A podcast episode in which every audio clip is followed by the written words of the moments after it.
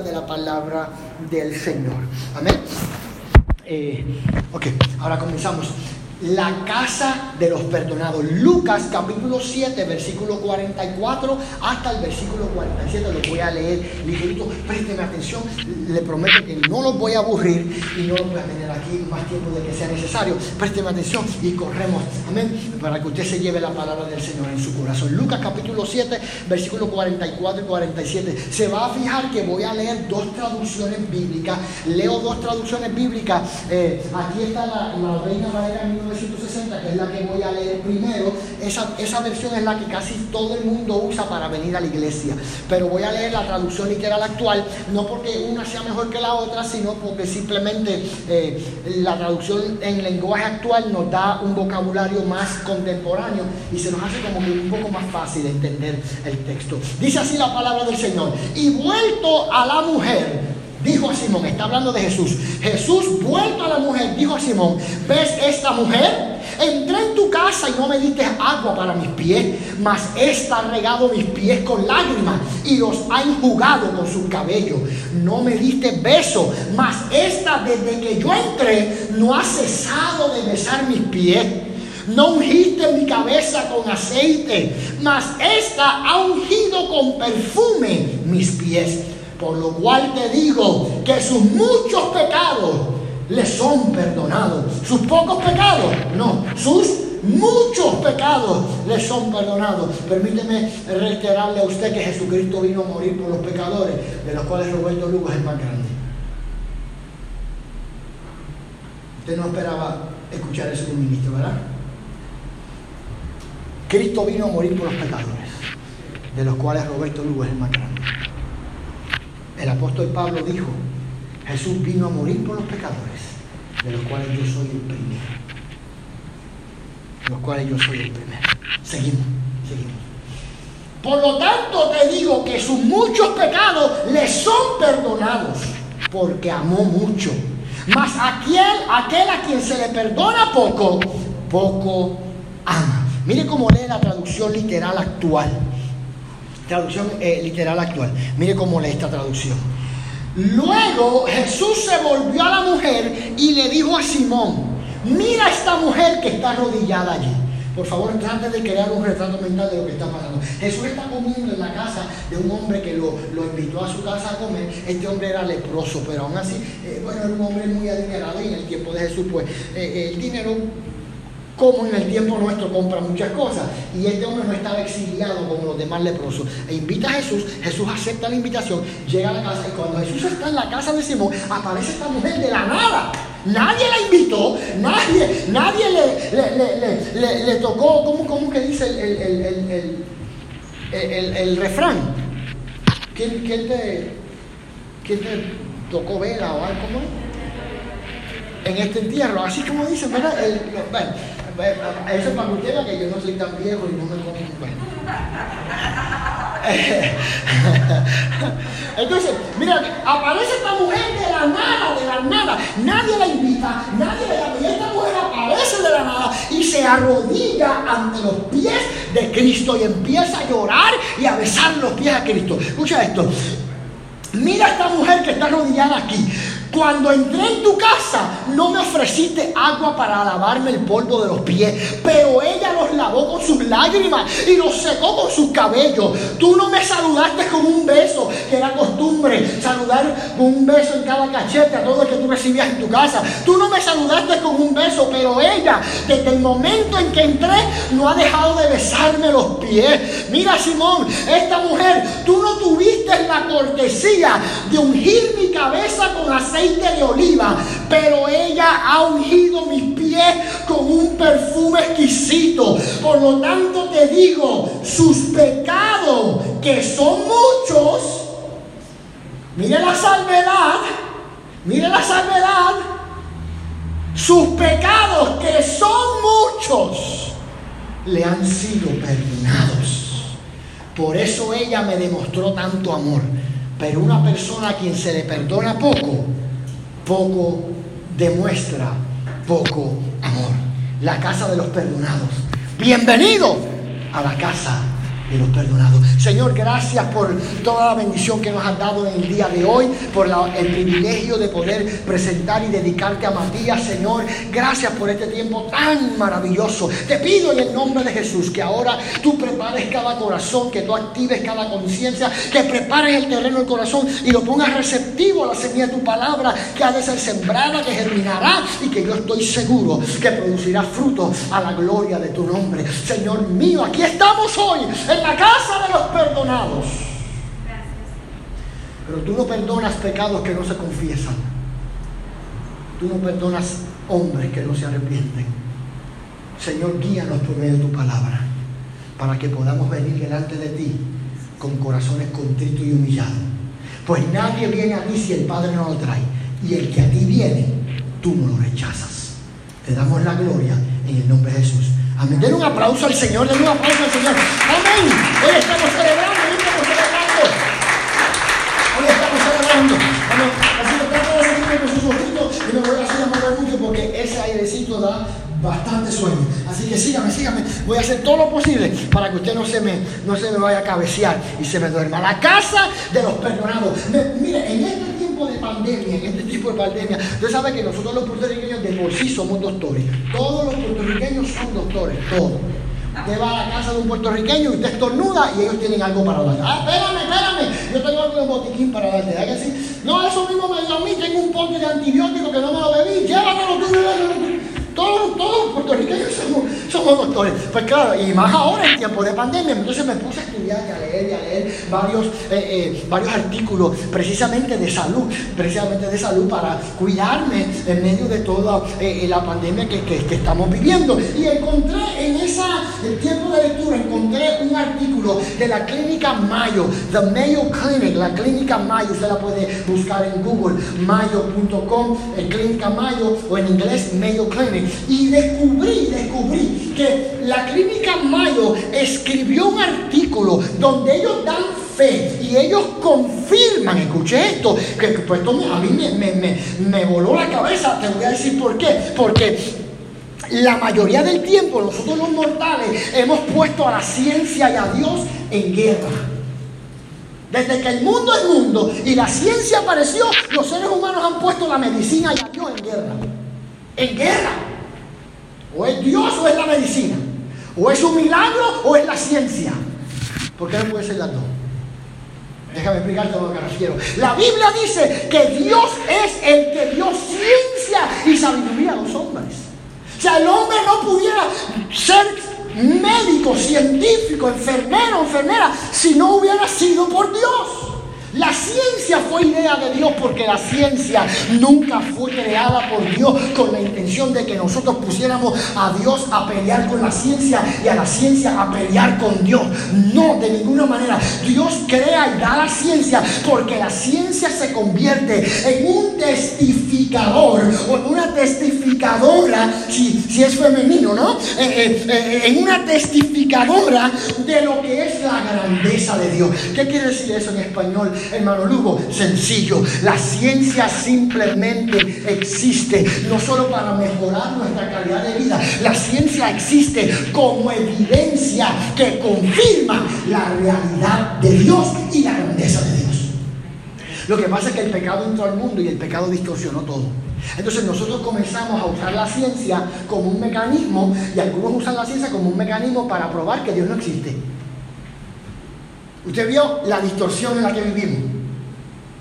Y usted se da cuenta y usted busca mucha gente atea que no creen en Dios y la mayoría son gente con una ciencia increíble, mente brillantísima. Pero el pecado distorsionó todo y quieren usar la ciencia como, como un enemigo para probar que Dios no existe cuando Dios nos da la ciencia para lo contrario, la ciencia confirma que Dios es real. La ciencia confirma que Dios existe. La ciencia confirma y reafirma la realidad de Dios. La Biblia dice, los cielos cuentan la gloria de Dios y el firmamento anuncia la obra de sus manos. El salmista dijo, cuando veo el sol, la luna, las estrellas, obra de tus manos, me pregunto quién es el hombre para que te acuerdes de él y el Hijo del Hombre para que lo visite. La ciencia Dios no la dio al hombre para que nosotros la utilizáramos para hacer guerra contra la realidad de Dios. No, la ciencia por el contrario reafirma que Dios es real. Que Dios es real. Los cielos testifican, dice la Biblia, de la gloria de Dios. El firmamento anuncia, le grita al hombre la grandeza de Dios. La Biblia establece que la misma tierra gime como una mujer con dolores de parto, esperando la redención. La misma tierra. Yo vengo del sur. Los terremotos en el sur se sintieron como en ninguna parte de Puerto Rico. Todavía se sienten, pero ya nosotros no los sentimos, ya nos acostumbramos. Ya ni los sentimos terremotos y huracanes y tantas cosas. La gente dice, si Dios es tan bueno, ¿por qué permite todas estas cosas? Permíteme decirte que no es que Dios sea malo, es que la naturaleza misma está ya tan angustiada por la maldad de los seres humanos que la misma naturaleza está sacudiendo el corazón del hombre y diciéndole despierta a la realidad de Dios, despierta Dios que te ama, despierta a un Dios que te puede ayudar, despierta a un Dios que te puede salvar. ¿Quién dice amén? Entonces, eh, ¿quién está bien? Cuando leí el artículo de la, de la clínica Mayo, me convencí aún más de que la ciencia Dios la creó para testificar de su grandeza. Mire lo que, mire el estudio que hizo la clínica Mayo. La clínica Mayo hizo el siguiente estudio. La clínica Mayo hizo el siguiente estudio. La clínica Mayo dijo, eh, hizo un estudio eh, emocional y este estudio fue hecho a base de el perdón. Y, los doctores de la clínica me lo dijeron, queremos saber si existe una conexión entre el perdonar y la salud física del, individuo. Eso fue todo. Mira que simple. Queremos saber si existe una conexión, una relación, alguna relación con el área emocional del hombre que es intangible, queremos ver si hay alguna relación entre el área emocional del ser humano y su salud física. Y enfocaron precisamente en la acción del perdón. Dijeron ellos, habrá beneficios para la salud física cuando nosotros aprendemos a perdonar a las personas que nos han lastimado.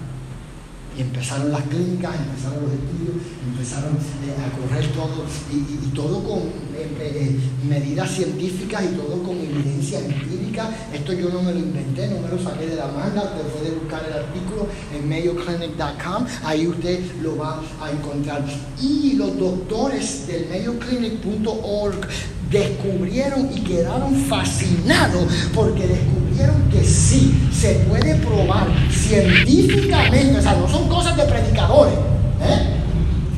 no que yo no tenga nada en contra de los predicadores, yo creo que eh, eh, necesitamos más predicadores, no menos, en el tiempo que vivimos, pero, pero para que usted vea que no son cuentos de predicadores, no son cuentos de pastores o de ministros. Los médicos de la clínica Mayo descubrieron que se puede probar científicamente que hay una relación entre el perdonar a la gente que te lastimó y tu salud física. Hay una conexión directa. Son cuentos de Roberto Lugo, de los médicos, de los expertos de la nación americana. Dijeron ellos que los beneficios que ellos encontraron de perdonar a alguien que te lastimó son extraordinarios para la salud de tu cuerpo. Aquí está la lista de los resultados. Aquí está la lista de los resultados. Número uno, dijeron que cuando tú aprendes a perdonar a un ser humano, a una persona que te lastimó, tus relaciones interpersonales se vuelven sumamente saludables. Sumamente saludables. Número dos, dijeron ellos que, y muchos eh, psiquiatras que estaban participando en el estudio, dijeron que cuando tú aprendes a perdonar a alguien, tú experimentas mejor salud mental a partir de los terremotos y la pandemia, AMSCA tiene trabajo para todo el que necesite trabajo. ¿Usted quiere trabajo? AMSCA tiene trabajo. AMSCA tiene trabajo. Se dispararon los casos de suicidio, se dispararon los casos de depresión. Una cosa increíble. El, país no solamente está en un estado rojo de pandemia, el país debe estar en un estado rojo de salud mental. Y no es que yo, eh, yo, no soy, yo no soy un predicador catastrófico ni nada de eso. Pero esta es la realidad que vivimos. Y los psiquiatras encontraron que cuando tú aprendes a perdonar a personas que te hirieron y te lastimaron a ti, tú experimentas mejor salud mental. Experimentas mejor salud mental. Dijeron ellos que, número tres, experimentas menos ansiedad, menos estrés y menos hostilidad. Usted nunca ha tenido que trabajar con gente con una actitud bien pobre que usted llegó bien contento, buenos días, buenos días, yo no soy de eso, yo soy nocturno, yo no, yo por la mañana no funciono, me levanté por, por Matías, pero no, funciona por hay gente que funciona en la mañana, hay gente que se levanta con energía, buenos días, buenos días. Y, cuando tú aprendes a perdonar, los médicos dijeron que experimentan menos ansiedad, menos estrés y menos hostilidad. ¿Qué es menos hostilidad? Eso de eso como decimos en el campo, de salir comiéndote a alguien que no tiene, no tiene, no te ha hecho nada ni tiene nada que ver con lo que te está pasando. Creo que todos hemos estado al otro lado de, ese camino. Número cuatro, dicen los médicos que cuando tú aprendes a perdonar, tú experimentas una baja en tu presión sanguínea.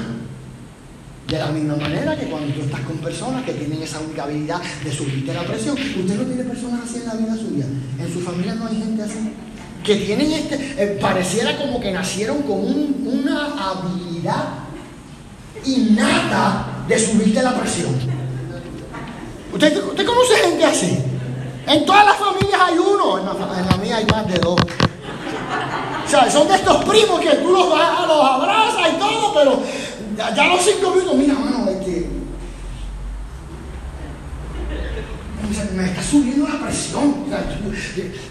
Conocemos gente así. Bueno, los doctores dicen cuando tú aprendes a perdonar al que te lastimó, tú experimentas unas eh, bajas en la presión sanguínea. Número 5, dice los psiquiatras que cuando tú aprendes a perdonar, experimentas menos síntomas de depresión. ¿Cuáles son los síntomas de depresión? Dormir demasiado o no poder dormir en absoluto. Te levantas y no quieres salir, no quieres ver a nadie, no quieres hablar con nadie, no quieres ver el teléfono, no quieres ver... Experimentas menos síntomas de depresión cuando no aprendes a perdonar a alguien. Número 6 dice que... Eh, incluso uno de los beneficios de perdonar a alguien es el fortalecimiento de tu sistema inmunológico. Así que, como, miren, e, este es, este es el protocolo para, en contra del coronavirus. Vitamina D3, 5.000 unidades vitamina C, 2000 miligramos diarios, zinc de 50, no de 30, no de 10, de 50, una diaria. Y entonces ahora yo te añado, te añado la última, aprende a perdonar.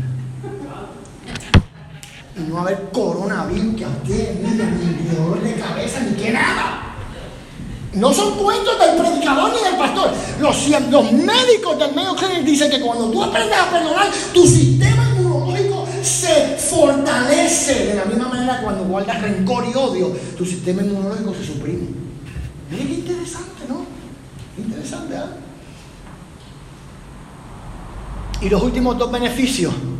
Dicen los doctores del Mayo Clinic que cuando tú aprendes a perdonar, la salud de tu corazón mejora tú experimentas mejor salud cardiovascular cuando aprendes a perdonar. Mejor salud cardiovascular y por último, experimentas aumento en tu autoestima cuando aprendes a perdonar. Y es interesante. ¿Y por qué traigo esto? ¿Por qué traigo esto? Bueno, porque lo dije al principio. Para mí la ciencia no niega a Dios, la ciencia confirma la realidad. Y hoy los doctores del Mayo Clinic están diciendo que cuando tú aprendes a perdonar y el perdón es algo, el perdón es un elemento bien importante dentro de la fe cristiana, el perdón es un elemento bien importante dentro de la vida cristiana y dentro de la comunidad evangélica, amén, en la comunidad cristiana, el perdón es un elemento que está entre los más grandes y los primeros que nosotros debemos seguir y debemos aprender. ¿Qué dice la Biblia de lo que mostró Jesús en la cruz del Calvario? O nosotros que celebramos Semana Santa hace unos días atrás, Padre, perdónalo porque no saben lo que hacen. Dentro de la fe cristiana el perdón es un elemento que si tú sacas el perdón de la ecuación de la fe cristiana, dejó de ser fe cristiana. Es un elemento importantísimo dentro de lo que es la vida cristiana, el perdón. Sin embargo, siendo uno de los elementos más importantes en la fe cristiana, es uno de los elementos más difíciles de practicar. ¿Sí o no? Si usted es bien fácil para perdonar, que Dios me lo bendiga que Dios te bendiga, que Dios te guarde, que Dios te ayude y que siga. Hay gente que son fáciles para perdonar. Yo los conozco. Mi mamá es una persona de esas. Mi mamá es una persona de esas. Mi mamá es bien fácil de perdonar. Es algo increíble, mi viejita es una persona que, ella es bien fácil para perdonar. Pero pues, sin embargo conozco otras personas de mi familia, como del lado de mi papá, del lado de los lugos, que, se le hace tan difícil. Puede que esas personas también estén aquí hoy. Se te hace difícil, no es que no quieres perdonar, pero que se, te hace tan duro y tan difícil, sientes como una barrera cuando te lastiman, sientes que hay una barrera y por más que quieras superar esa barrera, se te hace tan difícil perdonar. Sin embargo, el perdón es uno de los elementos más importantes, no solo de la fe cristiana, es uno de los elementos más importantes de la Biblia. El perdón. El perdón aparece por primera vez en la Biblia en Génesis capítulo 3, versículo 15, cuando Dios le dice a Eva, eh, cuando Dios le dice a la serpiente, el hijo de esta mujer, el hijo de esta mujer te va a derrotar y te va a pisar la cabeza y tú le vas a herir en el talón. Esa es la primera vez que aparece la cruz de Cristo. La cruz de Cristo representa perdón. Es la primera vez. En Génesis 3.15 y en Apocalipsis 2, eh, eh, capítulo 2 aparece, dice la Biblia, que entre todos los seres vivientes, Juan dice, entonces vi que apareció un cordero que había sido sacrificado. O sea que el perdón está en Génesis, de, aparece por primera vez. Génesis 3.15, Orlando, acuérdate de esto. Génesis 3.15 y en Apocalipsis capítulo 2. El perdón está en toda la Biblia, en el primer libro hasta el último. Esto es esencial. Pero qué difícil es practicarlo. Alguien puede ser sincero conmigo, aquí nadie te va a juzgar. Alguien puede ser sincero conmigo y levantar la mano y decir, hermano Lugo, a mí se me hace difícil perdonar, a mí se me hace difícil. Me. Yo voy a levantar la mano, yo. Porque tengo esa línea de los lugos, ¿me entiendes? esa línea de los lugos son tremendos, son buena gente y todo, pero cuando se la haces, son de esta gente que te entierran por el resto de tu vida, que tú como que dejas de decir. Mi papá es así. Entonces cuando yo me convierto a Cristo, yo empiezo a luchar con eso dentro de mí, yo empiezo a decir, pero Señor, pero, pero si yo, yo, yo, me convertí, yo te amo, yo quiero servirte, pero, ¿y por qué yo siento este, este revolú alboroto en mi interior? ¿Qué es esto que estoy experimentando? Vamos a continuar. ¿eh? ¿Qué es esto que estoy experimentando? Te puedo decir hoy, por experiencia personal, que para alguna gente perdonar viene bien rápido, pero para otros es más difícil. Toma más tiempo. Toma más tiempo. Pero necesitamos mantener el enfoque de que es sumamente importante si usted quiere tener una relación con Dios. Sumamente importante.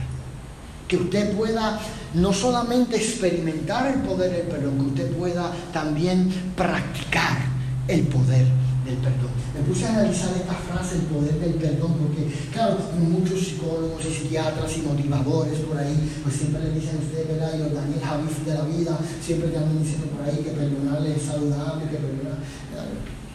Eh, entonces, pues, eh, me puse a escuchar eso y, dije, y que el poder, el perdón tiene poder. Y, me puse a analizar bien esa frase y miren lo que descubrí. Escuchen lo que descubrí, porque descubrí algo bien interesante. esa frase del poder del perdón, del poder del perdón, debería usarla yo para escribir un libro o algo así, no sé. Bueno, ah, eh, entonces, el poder del perdón, el poder del perdón. Descubrí que esta frase tiene dos palabras importantes, poder y perdón. Y descubrí que la palabra poder, la palabra poder en la lengua española es tanto un nombre como un verbo, es tanto un nombre como un verbo tanto un nombre como un verbo. Como nombre poder significa la capacidad o la fuerza para lograr algo. Eso es poder como nombre. ¿eh?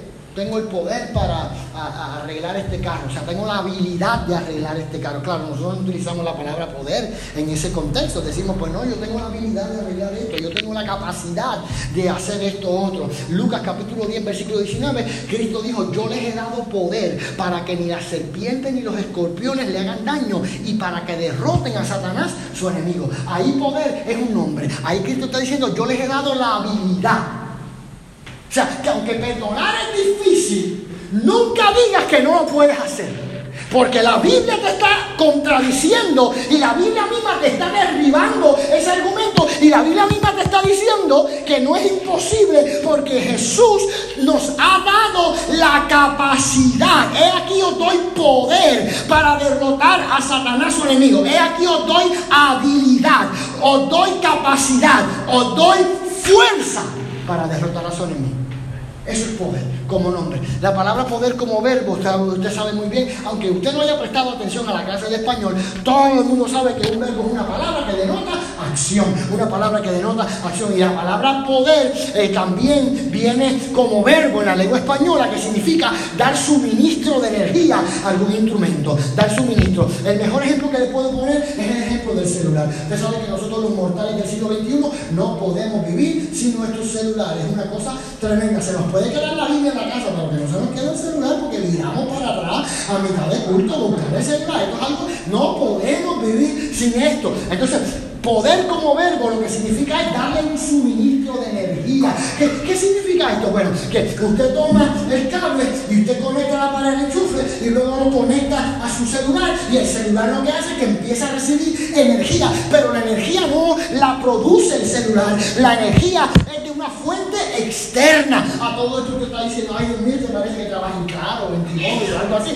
No, para nada, soy un ministro del Evangelio. Lo que te quiero decir es que, que puedas el contraste y puedas entender que cuando Dios te da poder, Hechos capítulo 1, versículo 8 dice, pero recibiréis poder cuando haya venido sobre vosotros el Espíritu Santo y me seréis Eso es lo que quiero decir, ¿eh? que el poder no va a venir de ti. El poder no, yo sé que eso suena bonito en charlas motivacionales y en clases de liderazgo, que el poder está en ti y que tú todo lo puedes y que, tú tienes un, gigante por dentro y que tú tienes, y que tú tienes esto por esto. Permíteme decirte que cuando Dios te da poder, la energía, la fuerza no proviene de ti mismo, una fuerza externa que es el Espíritu Santo. La Biblia dice en Filipenses 4:13, todo lo puedo en Cristo que me fortalece. Bueno, entonces los grandes motivadores del siglo XXI, que se consideran ser las grandes mentes y los grandes pensadores del siglo XXI, no han pensado tanto como ellos alegan que han pensado. Porque toman el verso, todo lo puedo en Cristo que me fortalece. ¿Y sabe lo que hacen? Lo cortan por la mitad y simplemente le regalan a usted el lema, todo lo puedo. Y eso lo ponen en un cuadro. ¿Sí o no? O lo ponen en un bumper sticker. O te lo mandan en, un, papelito así, en un arte con mucho brillo en Facebook, ¿verdad? Y de momento tú abriste el Facebook y te sale todo lo puedo. Ay, sí, ay, Dios me está hablando, todo, todo lo puedo. ¿Sabes cuál es el problema? Que lo dejaron a mitad. Se les olvidó la parte más importante. Y yo no estoy en contra de la autoestima saludable, pero se les olvidó la parte más importante. El problema aquí es que queremos sacar a la fuente de la energía, a la fuente de poder. Jesús es la fuente de poder. No son mis pensamientos, no es mi corazón, no soy yo. Jesús es la fuente de poder. la Biblia dice Juan capítulo 15, apartado de mí, nada podéis hacer. Jesús mismo lo establece. Tú vives lejos de mí, no vas a poder lograrlo. Tú vives lejos de mí, no lo vas a poder hacer. Tú vives lejos de mí, no vas a poder llegar a ser el hombre o la mujer que yo diseñé que tú fueras. Y de la misma manera, cuando Jesús nos da poder, nos da poder, lo que está diciendo es, tienes que comprender que ese poder no viene de ti, eso viene de una fuente externa. El texto dice, todo lo puedo en Cristo. Si sacamos a Cristo de la ecuación, la acción se muere. Si sacamos a Cristo de la ecuación, el verso no funciona. Todo lo puedo, pero es en Cristo. O sea, como el celular. Puedo usarlo si lo tengo que conectado. Lo mismo que está diciendo acerca de tu vida. Todo lo puedes si vives conectado a Cristo. Todo lo puedes si vives enchufado con Cristo. Todo lo puedes si vives dependiendo de Cristo. ¿Cuál es el problema de nosotros los mortales? Que no nos gusta pedir ayuda. Preferimos ahogarnos que pedir ayuda. ¿Cuál es el problema de nosotros los mortales? Cuando Jesús dijo, el que a mí viene, yo no lo rechazo. El que a mí viene, yo no lo rechazo. ¿Por qué nos da tanto trabajo pedir ayuda? ¿Por qué nos da tanto trabajo venir a la casa de Dios y irnos de rodillas y decir, Señor, ¿sabes qué? Hoy yo vine con el tanque vacío, Señor, yo no tengo fuerza, Señor. Si tú no me hablas, yo no sé qué yo voy a hacer con mi vida. Si tú no me dices, Señor, yo estoy en automático. Mira, aquí hay personas que el Espíritu Santo me da testimonio que llevan mm, semanas y semanas en automático, en piloto automático. Ya sabes cómo hacer el asunto, ya sabes cómo manejarte, tienes un itinerario, tienes una agenda, pero cuando te miras por dentro, sientes que tu tanque que ya está casi vacío, pero estás en automático, estás en automático, estás en automático, me tengo que levantar a esta hora, de tal hora a tal hora me baño, de tal hora a tal hora medito, de tal hora a tal hora desayuno, de tal hora acá, y, nos hemos programado tanto que no nos hemos dado cuenta que hace rato el corazón está vacío, hace rato, y no es que no hemos, no es que hemos abandonado la fe, no es que hemos abandonado a Dios, es que simplemente nos, este, sin darnos cuenta, nos hemos desconectado de la fuente de mayor poder, de la fuente de mayor fuerza que es Cristo Jesús. Por favor, por favor, yo no tengo nada en contra de los Daniel Javis de la vida, pero algo te voy a decir, de la próxima que tú escuches o que alguien te escriba, todo lo puedes, dile, eh, eh, eh, complétame el verso, complétamelo, todo lo puedes en Cristo, apartado de Cristo, nada podemos hacer, apartado de Cristo, todo se viene abajo, apartado de Cristo, la casa se derrumba. Apartado de Cristo, el matrimonio se rompe. Aparte de Cristo,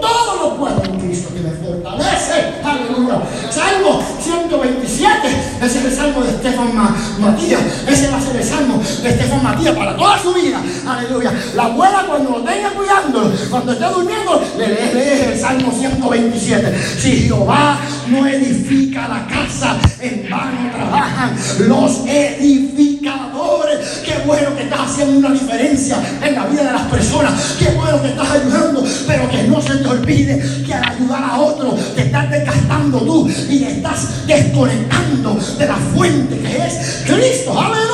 Conéctate con Cristo. Todo lo puedo en Cristo. Llevo 26 minutos, mira, 26 minutos. Lo de la ceremonia de Matías no cuenta. Todo lo puedo en Cristo. Si te estás ahogando, pide ayuda. Aleluya. Si estás sin fuerza, pide fuerza. La Biblia dice, no tienes porque no pides. Y cuando pides, pides mal. Lo dice la Biblia. Pide fuerza. Acá. Y si te sientes perdido, pide al Señor, Señor. Muéstrame el camino. Esto está, esto está todo extraviado. Muéstrame el camino pero recibiréis poder cuando haya venido sobre vosotros el Espíritu Santo. Amén. Poder, capacidad o habilidad para hacer algo. Poder, poder, recibir un suministro de energía o darle a un instrumento un suministro de energía. Poder como nombre y como verbo. Ahora la segunda palabra importante aquí de la frase es perdonar. Perdonar. El poder del perdón poder de perdonar, perdonar. La palabra griega traducida como perdonar en el Nuevo Testamento es la palabra afiemi. Y esta tiene varios significados, pero te voy a dar solamente dos. Número uno, la palabra afiemi, que es griego para perdón, para perdón, significa remitir una deuda. ¿Cuántos tenemos deuda? ¿Cuántos tienen deuda?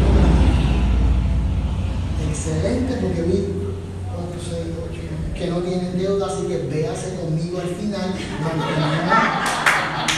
Ustedes tienen, véase conmigo al final del culto, mantenemos eh, los seis pies de distancia, pero antes de que se vaya, yo le voy a regalar dos de las deudas mías. ¿Qué le parece?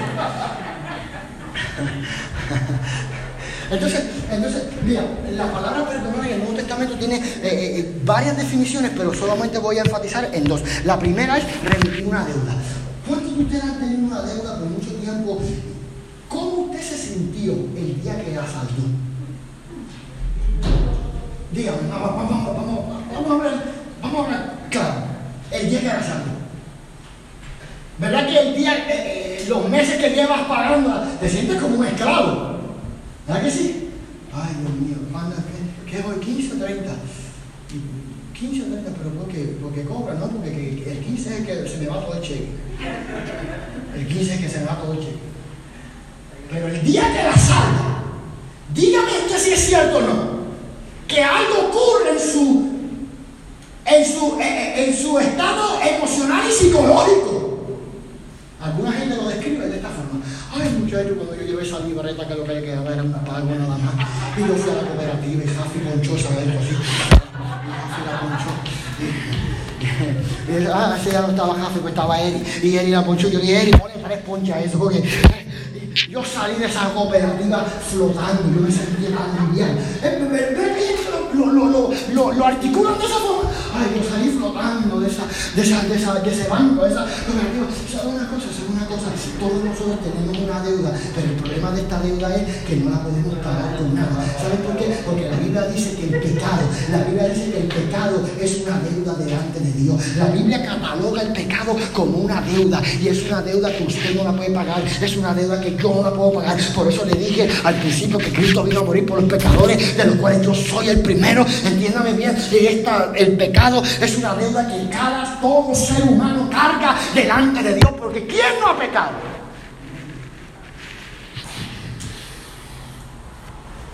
Juan dice en su, en su primera carta que el que dice que no tiene pecado hace a Dios mentiroso. Pablo dijo en Romanos 3:23, por cuanto todos pecados estamos destituidos de la gloria de Dios. Cristo vino a morir por, Cristo vino a morir por el drogadito, pero también murió por los misioneros. ¿Usted sabía eso? Cristo, Cristo murió por los alcohólicos, pero también murió por los pastores. ¿Usted sabía eso? Cristo, murió por los violadores y los ladrones y los asesinos, pero también murió por los reverendos y por los, sacerdotes. Cristo murió, por todos murió, porque la Biblia dice, por cuanto todos pecaron, no hay justo ni a uno, todos hemos pecado y el pecado, la Biblia lo cataloga como una deuda delante de Dios. Por eso es que mucha gente, aunque no va a la iglesia, usted lo ve que tienen problemas familiares o tienen situaciones y dicen, pero no te preocupes, que Dios te va a pasar factura. ¿Usted ha escuchado esa frase? Eh, Dios, eh, mira, ahí arriba hay un Dios que te pasa factura. Pues ¿sabes qué? Eso es cierto, eso es cierto. Nos pasa factura, pero no es al que te dio. Es a ti también. Es a mí también. Porque el pecado es una deuda delante de Dios que nosotros no podemos pagar. Y la Biblia dice que Dios estaba en Cristo reconciliando al mundo consigo mismo. O sea, Cristo entonces se convierte en el que paga la deuda suya. La Biblia dice más, el herido fue por mis transgresiones. Fue molido por mis pecados. El castigo de mi paz fue sobre él. Por eso la Biblia dice, busca la paz y síguela. Mira lo que dice la Biblia, busca la paz y síguela. La gente dice, ay, Señor, dame paz. La Biblia no dice que el Señor te va a dar paz. La Biblia dice que tú busques la paz y la sigas. ¿Qué es buscar la paz? Bueno, pues arregla esa diferencia con tu hermano. Eso es buscar la paz.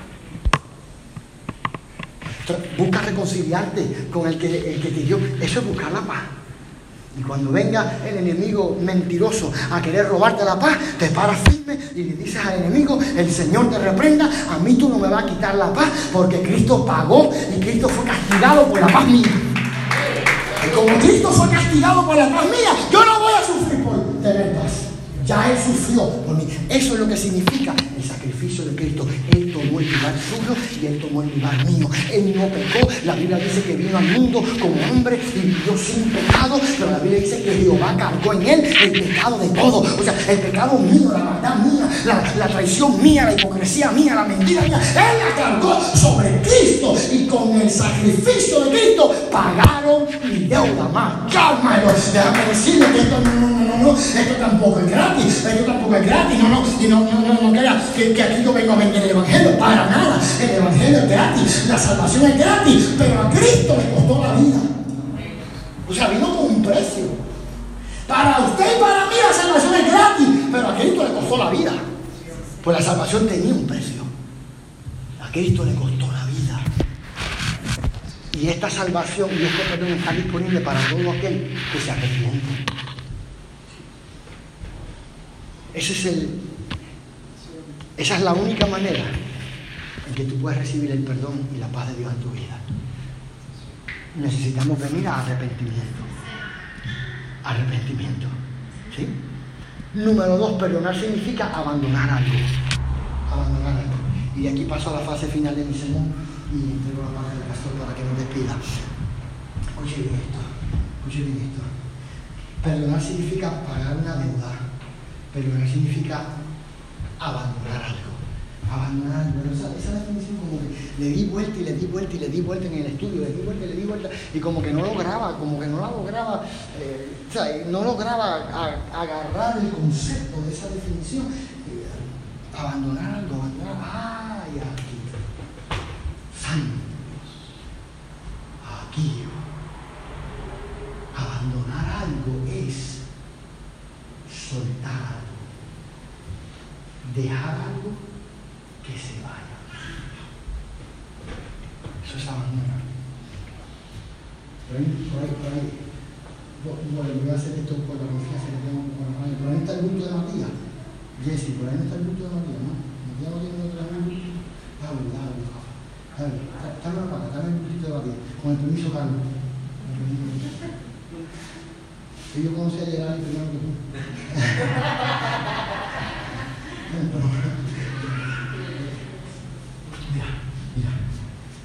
mucho cuidado, con mucho respeto usted.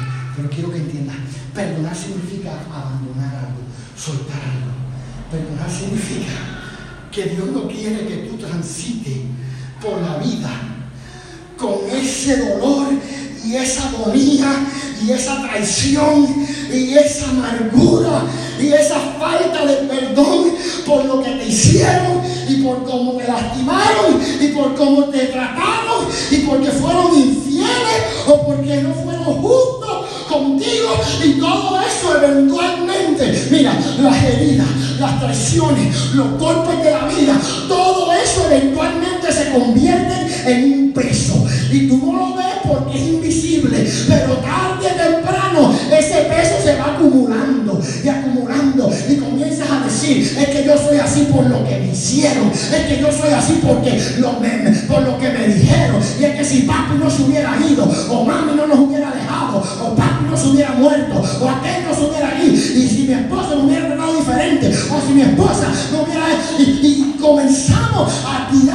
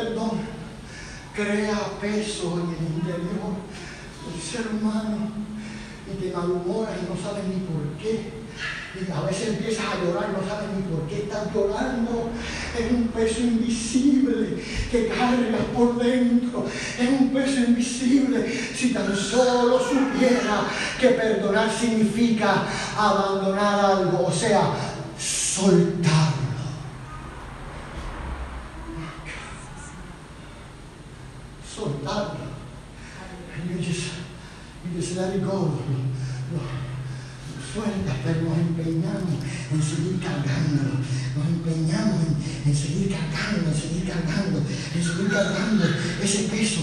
Y nos empeñamos y decimos yo lo puedo manejar y yo no, puedo yo puedo, yo puedo manejarlo. Y yo lo puedes manejar hasta que veas la persona que te lastimó, hasta ahí lo puedes manejar, lo puedes, lo puedes manejar hasta que te tropieces en el supermercado con la persona que te traicionó, entonces vuelve otra vez eso como que revive y a lo mejor la persona que dio hasta se le olvidó lo que te hizo. Y tú todavía estás reviviendo todos los días una película. Esto es peor que una novela, esto es peor que la novela turca. Esto es algo que todos los días la vive. Y, y todo lo se despierta, se despierta en tu interior, en tu corazón, todos los días. Se despierta esta carga, este peso, este peso. Y Dios diciéndote, no tienes que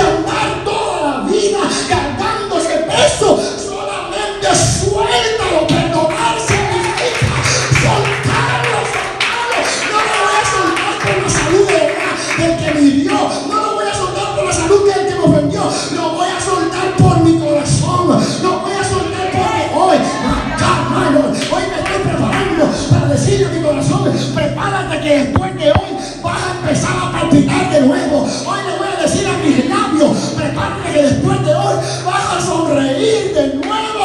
Prepárate. Estoy listo para. Gracias, Señor. Aleluya.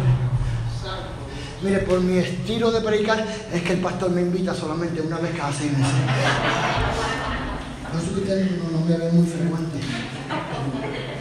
No hay problema. Hay cara. Oye, tú sabes, rico. Tú ves, mira, mira, mira. Hay cosas, hay cosas que no vale la pena seguir cargándolas. Es que no vale la, no vale la pena que te sigas enfermando de la presión. No vale la pena que tu el sistema inmunológico siga suprimido. No vale la pena que.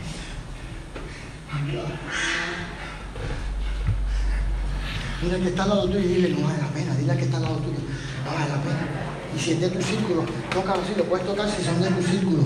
El CDC lo permite, tócalo así en nombre y dile, eh, no, no, no, no vale la pena, no vale la Es que esto no vale la pena. Es que esto, esto no vale la pena, esto no vale la pena. Esto no vale la pena. Perdonar, escúchame bien, perdonar y ser perdonado. Perdonar y ser perdonado. Y es ese momento donde tú sabes que te han herido, que tú tienes que perdonar y tú sabes que tú fallaste y Dios te quiere perdonar. Y Dios te dice, Cristo está con los brazos abiertos, esperando que tú agarres ese peso y simplemente lo sueltes. Mira, figúrate que toda este bulto, ahí están todas esas gamas de emociones, coraje, resignación, tristeza, depresión, ansiedad, todo eso está mezclado ahí, en una mezcla, todo eso está mezclado. Y Dios te dice, echa sobre Cristo tu carga, porque Él te sustentará. Solo tienes que soltar. Eli, acompáñame aquí. Terminamos. Gloria a Dios.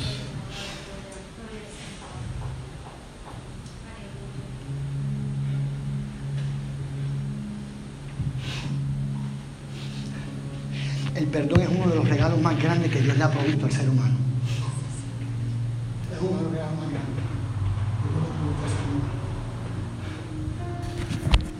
Porque el perdón no solamente se da, se practica,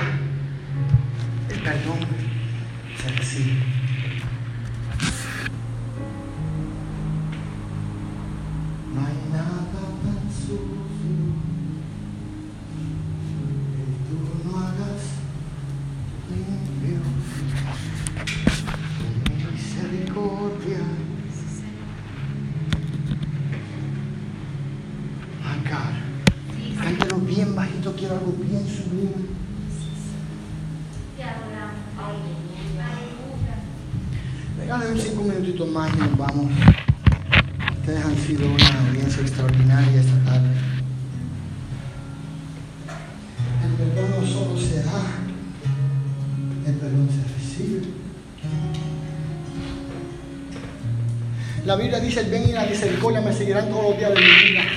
Eso lo dijo un cristiano. No lo dijo un ateo, eso lo dijo un cristiano. El bien y la misericordia me seguirán todos los días de mi vida. Todos los días de mi vida. ¿Sabe lo que eso quiere decir? ¿Por qué dijo el bien y la misericordia? ¿Por qué no dijo los milagros, las sanidades? ¿Por qué no dijo nada? Dijo el bien y la misericordia. ¿Sabe por qué dijo la misericordia? Porque misericordia es algo que usted y yo vamos a necesitar todos los días. Yo no sé usted, y yo no sé si usted lo hace de manera consciente, alguna gente le sale automático. Pero cada vez que usted se levanta por las mañanas, ese día que el reloj suena, usted no quiere levantarse. ¿Y qué es lo que usted dice? Ay, Señor, ten misericordia de mí. Misericordia es algo que todos vamos a necesitar. Siempre lo vamos a necesitar. Y Dios te dice, no solamente practica el perdón, no solamente suelta el perdón, el perdón. Salmo 130 dice, Jehová, si mirares a los pecados, ¿quién quedaría de pie delante de ti? Cuando tú recibes el perdón de Dios, ¿tú sabes lo que ocurre? Tú tienes acceso a estar de pie delante de Dios. Claro, ¿qué sabe qué quiere decir eso? Estar de pie no es simplemente pararme. No, no, no, no. En el lenguaje bíblico, eso significa que yo puedo estar en pie delante de Dios porque no tengo nada de que avergonzarme delante de Dios porque mis pecados me fueron perdonados. Pues mucha gente no llega a la iglesia porque dice, no, es que yo a la iglesia movido, tú llegas, a, tú llegas delante de lo que yo hice el viernes.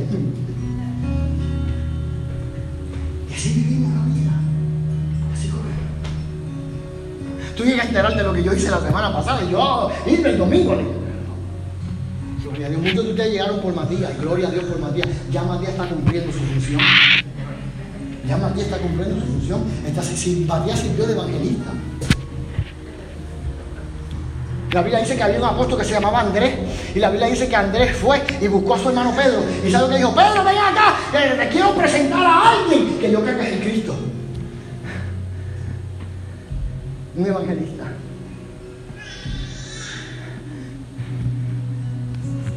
Algo tengo que decir. Hoy Jesús está como Salvador.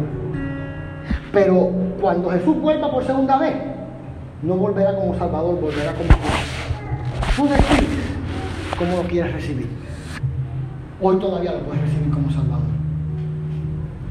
Pero en un futuro no lejano, todo lo tendremos que enfrentar como juez. Porque la Biblia dice que viene con las nubes, todo ojo le verá y viene a juzgar a los vivos y a los muertos. Como juez yo no lo quiero enfrentar, lo quiero recibir hoy. Cuando Dios me perdona, yo puedo estar de pie delante de Él. Sí, tengo un pasado. ¿Quién no lo tiene? Dígame, ¿quién no lo tiene? Yo no puedo cambiar de donde vengo, pero puedo cambiar hacia donde voy. Una sola decisión. Decido recibir el perdón de Dios en mi vida para poder estar en pie delante de Dios.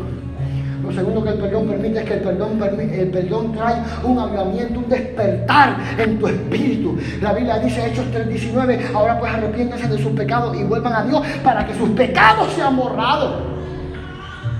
Cuando tú recibes el perdón de Dios, tú experimentas un despertar en tu espíritu. Y comienzas a ver la vida como Dios la ve. Ya no ves a tus enemigos como enemigos, los ves como gente que necesitan perdón. Ay, cara.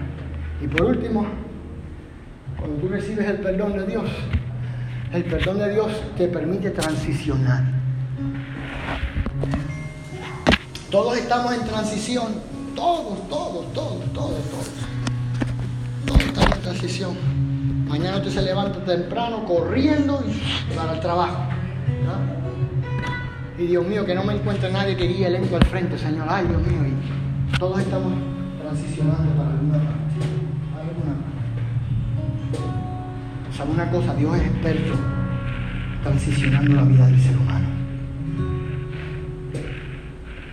Colosenses capítulo 1, versículo 13, 14 dice, el cual Dios nos ha librado de la potestad de las tinieblas y nos ha trasladado al reino de su Hijo amado, en quien tenemos redención por su sangre, el perdón de los pecados. Cuando tú recibes el perdón de Dios, tu vida transiciona. Yo no sé usted, pero yo no quiero quedarme en el mismo sitio toda la vida. En este lugar de falta de perdón, de, de, de, de amargura, de, de, pesar, de, dolor, yo necesito salir de aquí. Y Cristo te dice, yo te voy a transicionar. Pablo dice que Dios nos transicionó de las tinieblas a la luz. Dios hoy te dice, permíteme transicionarte del caos a la paz. Permíteme transicionarte de la oscuridad a la luz. Permíteme transicionarte de, la derrota a la victoria. Permíteme transicionarte del odio al amor. Permíteme transicionar. Dios es quien nos transiciona. Ahí se debe levantar la mano. Vamos, levante su mano ayuda. Todo el mundo con la mano arriba. Una manita arriba. Vamos. Es un ejercicio espiritual. Levanta la mano ahí. Levanta la mano ahí arriba. Dígale, Señor, transicioname. Transicioname, transicioname. No me dejes en este lugar de amargura.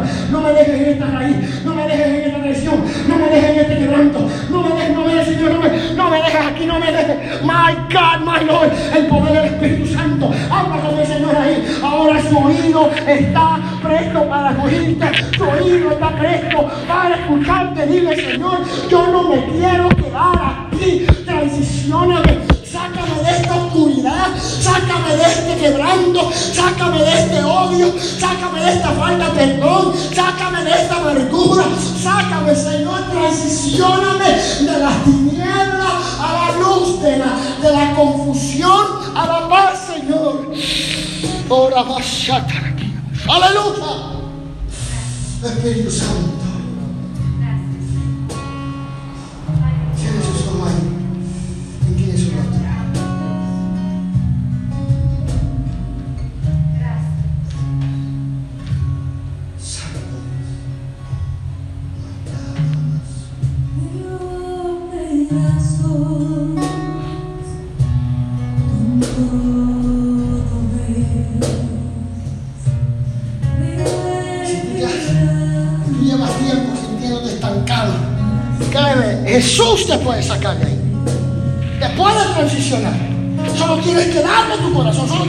Abrir tu corazón, solo tienes que clamar a Él. Él dijo, el que viene a mí yo no lo rechazo.